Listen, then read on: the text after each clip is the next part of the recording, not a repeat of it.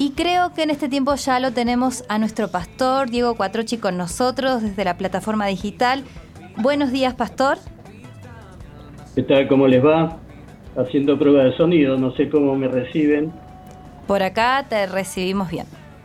Bueno, yo estoy tratando de configurar el Facebook, pero no tengo el suficiente ancho de banda, así que no sé si va a poder ser, pero bueno, eh, esperemos eh, sacar el streaming y, bueno, total, va a ser de bendición igual. Así es, que no falte la palabra. Sí, lo que bendice es la palabra, obviamente, ¿no? Así que tenemos que concentrarnos, tenemos que disponer el tiempo, esto no es, eh, digamos, ¿cómo te puedo decir? No es que eh, bueno, de paso que eh, hago la comida, como decían el otro día, escucho la radio, a ver qué dicen y a ver qué pasa, porque en realidad no es así. El tiempo para el Señor hay que dedicarlo, hay que dedicárselo. Y, realmente eh, es algo que, bueno, tenemos que, cuando uno aparta ese tiempo para el Señor, después la bendición viene, porque Dios está esperando que sus hijos eh, le presten atención, pero una atención plena a lo que él dice, porque muchas veces, y esta experiencia la hemos tenido, ¿no? De que han venido palabras y que eh, después, eh, por una cosa o por la otra, quedaron ahí y después las cosas sucedieron, porque Dios sabe lo que va a pasar y ya estaba advirtiendo, ¿no? Y esto es bueno realmente poderlo eh, manejar, poderlo entender, poder ver eh, cómo el, Señor dispone a, su espíritu para que vaya teniendo una relación personalizada con cada uno de nosotros. Imagínate que Dios tiene millones de hijos, pero eh, los atiende a todos a través del Espíritu Santo. Hmm. esto a lo mejor es un misterio si lo querés ver en forma humana, pero realmente este, no, es, no, no, es tan misterio cuando nosotros entendemos que Dios es omnipotente, o sea, que lo puede todo, es omnipresente, que puede estar en todas partes al mismo tiempo, y Dios es Dios, y vamos a ver a un Dios eh, de acuerdo a lo que podamos nosotros, eh, digamos, a ver, ¿cómo te puedo decir? Evaluar humanamente, bueno, ese no es Dios. Y no. Y ahí, tenemos problemas entonces. Y por eso tenemos que poner a Dios en, realmente lo que es algo o alguien sobrenatural. No lo podemos, ni Dios se va a dejar analizar por nosotros, eh, ni Él dijo, yo soy el que soy. Y ya está tiene que alcanzar. Suficiente. Pastor, ahí nos están avisando que el audio del Facebook no está saliendo. ¿El audio del Facebook qué? No está saliendo. Por si querías verlo. eh, Estás complicado. puedo ir reparando. Ustedes sigan unos minutitos más y yo voy a ir. Lo que pasa es que yo no puedo no puedo monitorearlo, así que avísenme por acá y hagamos la radio en directo. Dale. Muy bien. Y acá estamos entonces. Ahí mientras nuestro pastor soluciona las cuestiones técnicas que se requieren para que todos podamos estar conectados, tanto audiblemente como por visión. Eh, a todos nos gusta también ver lo que escuchamos, pero bueno, si se puede, buenísimo, y si no, la palabra no va a faltar en esta tarde. Así que saludo a los hermanos que se siguen conectando. Acá estamos viendo en los WhatsApp, en los grupos de la congregación. Dios los bendiga a cada uno. Invitamos también a los niños que puedan estar ahí junto a sus papis recibiendo la palabra y ellos también pueden decir, ah, pero es aburrido, yo no quiero. Pero sabes qué? Desde pequeños cuando nosotros estamos ahí en ese ambiente, aunque parece que los niños no escuchan, reciben, su espíritu lo recibe, su espíritu recibe la paz de la palabra de Dios, de su presencia, así que no desestimemos ese tiempo. nos van a decir que se aburren, claro que sí, quien de chiquito no se aburrió escuchar a una persona hablar, ¿no? Pero en lo espiritual sabemos que esto tiene un efecto poderoso y ellos también son ministrados y tampoco desestimemos y digamos que no entienden porque entienden y bastante. También esto lo he experimentado personalmente. Eh, mi propio hijo también, o me han llegado los comentarios de niños que preguntan cosas que escucharon de repente y a nosotros como padres nos da la oportunidad de poder hablar y acercarnos a ellos hablando de la palabra de Dios. Así que familia, te animo a que puedan estar todos reunidos y bueno, que la palabra llegue a todos los que están en el hogar y sean bendecidos. Si en este tiempo había algún malestar en tu cuerpo, vamos a estar orando por eso. Si en este tiempo quizá te tocó que el coronavirus te alcance, te dijo positivo, vamos a estar orando por esa sanidad completa. Y aún aunque el estudio diga que dio positivo, vos lo puedas pasar bien ese tiempo de aislamiento. Y también muchas veces Dios permite esas pausas obligadas para que lo busquemos, para que estemos tranquilos, atentos a Él. Fíjense qué importante que es para Dios el tiempo del descanso, porque cuando Dios eh, comenzó a crear esta tierra, a todos sus seres vivientes y a nosotros, Él santificó el séptimo día, que fue donde Él no trabajó, sino que descansó. Qué importante es para el Señor el descanso. Y no hablo por aquellos que, no hablo, no me refiero específicamente al domingo. Todos tenemos, necesitamos tener ese tiempo de descanso, independientemente del día que te toque. Pero dedicar un tiempo de descanso, tanto físico como mental, y conectarte a la fuente de vida que es nuestro Dios. Así que este tiempo es súper importante. Y si te tocó estar en aislamiento, santificalo ese tiempo, bendecilo. No maldigas, no te enojes, sino que preguntarle al Señor, ¿cuál es tu propósito, Señor, con este tiempo? ¿Qué tenés conmigo? ¿Qué quieres conmigo? ¿Qué, qué, qué querés, Señor? Decime, hablame y estar ahí, conectados a papá, buscándolo, porque en definitiva eso es lo que Él quiere. Él nos escogió, Él nos llamó, porque Él nos quiere cerca, Él nos quiere con Él. ¿Qué me dicen chicas? Gladys, ¿estás ahí?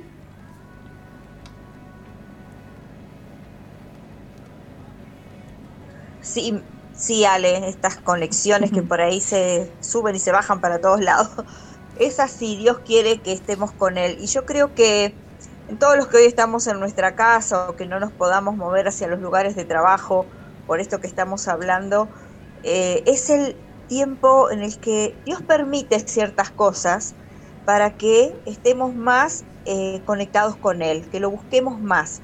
Entonces yo animo y recién me comunicaba con otras personas por el chat eh, y también me decían que bueno, que están en la casa y que no pueden salir. Bueno, es el tiempo que Dios nos, nos tiene ahí para que nos conectemos, para que busquemos, para que escudriñemos su palabra aún más, ¿no? No es que no lo hagamos, pero yo creo que eh, nuestro papá es un Dios eh, celoso a veces porque eh, muchas veces con la vorágine diaria y con las cosas que tenemos que hacer, es como que lo dejamos ahí un poco en stand-by, pero él no quiere eso. Entonces aprovechemos cada uno de los que hoy estamos en nuestra casa, que no nos podemos andar moviendo por la ciudad o en nuestros trabajos o donde fuere, y tomemos ese, ese tiempo, tomemos eh, esa, esa palabra que Él, escuchémoslo, porque a veces escuchamos pero no oímos, y ahí está la mm. diferencia, ¿no? Pero creo que llegó ese tiempo de hacerlo. Y tiempo hay que dedicarle, porque quizás aparecen esos momentos de descanso, muchos están de vacaciones, sobre todo los que, los que trabajan o van a la, escuela. Em, se aprovecha para, ah, voy a ver unas pelis, me voy a tirar, me voy a trasnochar viendo unas pelis, o voy a hacer esto, voy a hacer aquello. Y Dios queda ahí, ¿no? Como que, y su palabra, y lo que Él te quiere decir, y la preparación para este tiempo que se viene difícil, lo cual se nos ha anticipado varias veces Pero bueno, lamentablemente a veces pareciera que si no nos pasa algo no entendemos, pero él, Dios no quiere que lleguemos a eso. Ningún papá quiere que su hijo se golpee la cabeza contra la pared para que pueda entender algo. Entonces, como padres advertimos, cuidado acá, no hagas esto, fíjate aquello. Bueno, yo me lo imagino a Dios en la misma situación, ¿no? Él nos está advirtiendo, nos está hablando, está llamando nuestra atención, nos hace frenar obligadamente. ¿Y qué hacemos nosotros? El tiempo es válido. El tiempo no se recupera. Tiene mucho valor. Y como se habrán dado cuenta, pasa cada vez más rápido, ¿no? Creo que no solo a mí me pasa. Pasa cada vez más rápido. Entonces, este es el tiempo. Este es el tiempo de buscar de Dios. Este es el tiempo de estar atento a su palabra y obedecer. Así que, pastor, ¿cómo vamos por ahí?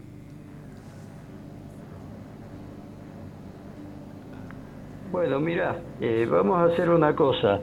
Eh, vamos a, transmitir el audio nada más porque no hay forma de configurarlo y tampoco vamos a dejar pasar eh, la hora, ¿no es cierto? Así que yo voy a ya empezar a ministrar la palabra y vamos a hablar de un tema que es muy sensible hoy, eh, y ahora te vuelvo a preguntar si me están escuchando bien. Sí, sí, sí, sí, pero parece que está solicitado. Te, te, están llamando. Suena tu vibrador, me parece, el celular. ¿Por qué? Suena como una vibración. Qué me llamando? Suena como una vibración de celular, no sé si es al tuyo.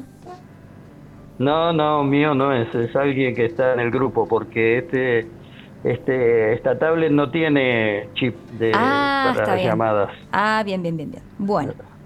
Todo suyo este tiempo, pastor. Lo, lamento por el intento de culpabilizarme, pero bueno. no, no, no, no. Bueno, eh, aguantame un cachito que acomodo un cablecito. Esperamos, esperamos. Vigilio. Ahí vamos. Y ya vamos a la de hoy y realmente, como te dije antes, eh, presta atención. Eh, para que esté escuchando, porque esta, esta palabra tiene mucho que ver con eh, la bendición económica, este año la vamos a necesitar y mucho, y nosotros nos tenemos que mover en, el, en función del pacto que tenemos con el Señor.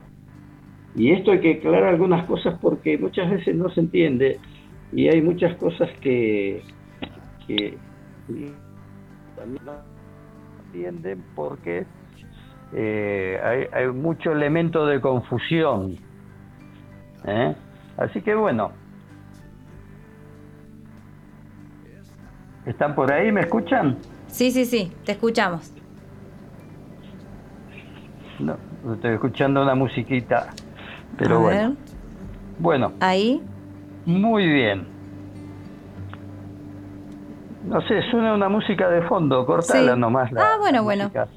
Para que, no se meta. Muy bien. Y los demás, los demás que están en el grupo, que muten los, este, los microfonitos, como decía ese muchacho del video. muten los microfonitos. Bueno, listo, vamos a ver si arrancamos entonces.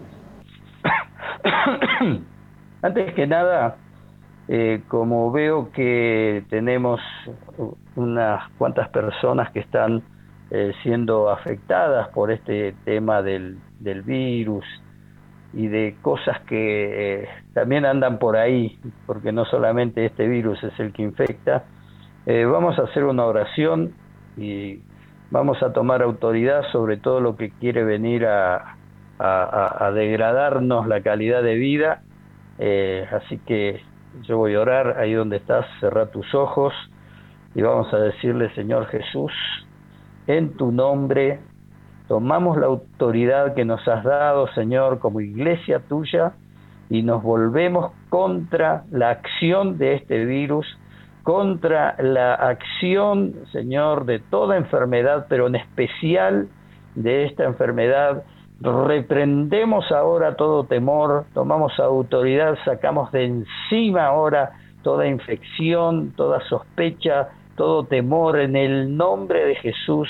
Y ponemos, Señor, nuestra vida en tus manos, sabiendo que tú eres nuestro Padre y tienes cuidado de nosotros, y que cuando estamos en comunión contigo, nada nos puede ocurrir. En el nombre de Jesús te bendecimos y te damos toda la gloria por lo que estás haciendo y lo, que harás en el nombre de Jesús. Amén y amén. Bueno, muy bien. Vamos con la palabra entonces. Eh, estamos en esta Santa Cena, eh, un poco atípica, pero Santa Cena al fin. Y la Santa Cena del Señor, también nosotros hacemos la reafirmación del pacto, ¿no es cierto? Junto con la Santa Cena. Entonces vamos a hablar un poquito de pacto. Vamos a hablar del pacto que hemos aceptado, el pacto que el Señor nos propuso y que nosotros lo hemos aceptado. Y yo recuerdo la frase de, Jesús cuando describe el nuevo pacto, dice, esta copa es el nuevo pacto en mi sangre. Eh, es toda una definición, porque el, la, antigua alianza, el antiguo pacto con, con, Israel, eh, fue el pacto de, las, de los diez mandamientos escritos en tabla de piedra, ¿no es cierto?, que, que Dios le dio a Moisés en el monte Sinaí y que ese fue el, primer pacto que recibieron eh, de parte de Dios. Entonces, eh, Dios, ¿qué les dice al pueblo? Bueno, si ustedes quieren andar en bendición, hagan esto. Eh, y no hagan lo que, no, lo que dice acá, que no se haga. Pero cuando llega Jesús, establece un nuevo pacto. Y ahí en, el, en la, carta de los hebreos, lo que dice es que este nuevo pacto está hecho sobre mejores promesas. O sea que es un pacto mejor que el primero. Y acá hay muchas cosas que tenemos que, empezar a, ver. Detalles, a lo mejor son detalles hasta se pueden decir medio religiosos, ¿no? Y que mucha gente pregunta, eh, ¿por qué solo los bautizados pueden tomar la Santa Cena? Eh, y esto es toda una pregunta. Y realmente hay causas porque Jesús celebró la Pascua, que de eso se trataba la cena, ¿eh? de, celebrar la Pascua, con sus discípulos más directos. Y con ellos, ¿no es cierto?, eh, estableció esa mesa de esa Santa Cena, Última Cena, o como le quieras llamar, y con ellos compartió ese último tiempo antes de ir a la cruz. A Jesús lo seguía mucha gente y tenía más discípulos que, los doce, muchos más. Eh, en un momento envió a setenta eh, a predicar a las ciudades y a las aldeas. Entonces eh, tenemos que ver que los discípulos de Jesús no eran solo los doce, sino que había muchos más. Pero a pesar de que entre ellos estaba Judas, que era el traidor, eh, todo lo que Jesús dejó fue para sus más íntimos. ¿eh? Y yo te digo algo, Jesús cuando lo, le preguntan quién era el traidor, dijo, el que moja el pan en mi plato. O sea que eh, Judas estaba al lado de él para mojar el pan en su plato. El traidor no es alguien lejano, el traidor es alguien cercano. Y Jesús lo supo todo el tiempo, pero tenía que ser traicionado y tenía que cumplirse eh, las profecías, en el libro de Zacarías habla de las 30 monedas, este, bueno, toda una serie de cosas que eh, se cumplen en la traición de Judas. Y vamos a ver por qué Jesús no hizo una gran fiesta, algo público, eh, sino que tuvo esa reunión, si se quiere, íntima, porque eh, todos los discípulos tenían familia, estaban, tenían, estaban casados, tenían hijos, pero en esa cena estaban ellos solos. Y el, en Lucas capítulo 22, versículo 28, dice, pero vosotros sois los que habéis permanecido conmigo en mis pruebas. Hay una condición ahí. Por eso alguien que todavía no tomó el compromiso del bautismo, eh, no podemos decir de que haya pasado pruebas a causa del nombre de Jesús, ¿no? Porque todavía no está comprometido. Eh, versículo 29 dice, yo pues os asigno un reino, como mi padre me lo asignó a mí. ¿eh? Y ahí les está dando este, un plan a futuro, para que comáis y bebáis a mi mesa en mi reino, y os sentéis en tronos juzgando a las doce tribus de Israel. El plan que les da a sus discípulos. Obviamente esto no era para todos, era algo que era para los más directos de Jesús. Entonces, eh, esa idea de que solamente eh, cuando alguien eh, está bautizado puede tomar la Santa Cena, no es algo descolgado, no es algo religioso, no es una imposición legalista, tiene un sentido y espero que se respete y la idea es que el que tome la Santa Cena sea porque también se ha bautizado. Ahora, Jesús les revela que había un plan, ¿no es cierto?, para, para el futuro, para el reino, van a estar sentados a mi mesa y les dice todo eso. Y la revelación no es para cualquiera, la revelación es para los comprometidos. Toda revelación del Espíritu Santo es para gente que está comprometida con el Señor. Eh, no es que, ay, a ver, yo quiero recibir, este, este ¿cómo es? Eh, revelación del Espíritu Santo y después me voy a ver el partido. A ver, estamos hablando de asumir un compromiso, estamos hablando de tener una relación con Dios donde Dios nos va revelando cómo es su plan, cómo, cómo es su, eh, qué es lo que tiene previsto, no solo para nuestra vida personal, sino también para la, eh, digamos, la vida de la iglesia, la vida ministerial, eh, eh, un plan para la ciudad, para la provincia, para la nación. Y eso Dios te lo va revelando, pero se lo va a revelar a los comprometidos, a, aquellos hijos de Dios que han tomado en serio el compromiso con Dios y que entonces están ahí esperando una revelación del Espíritu Santo. Es decir, no es una experiencia sensorial, ¿eh? Eh, eh, no es un espectáculo tampoco, aunque muchas veces se ha hecho espectáculo de todas estas cosas y realmente hay, hay, yo he visto, viste, por todos esos videos de YouTube, he visto experiencias deprimentes eh, donde más bien parecía el baile de los demonios que una manifestación del Espíritu Santo. Pero en fin, no vamos a entrar en ese, en ese terreno. Ahora, hablamos de que hay un nuevo pacto.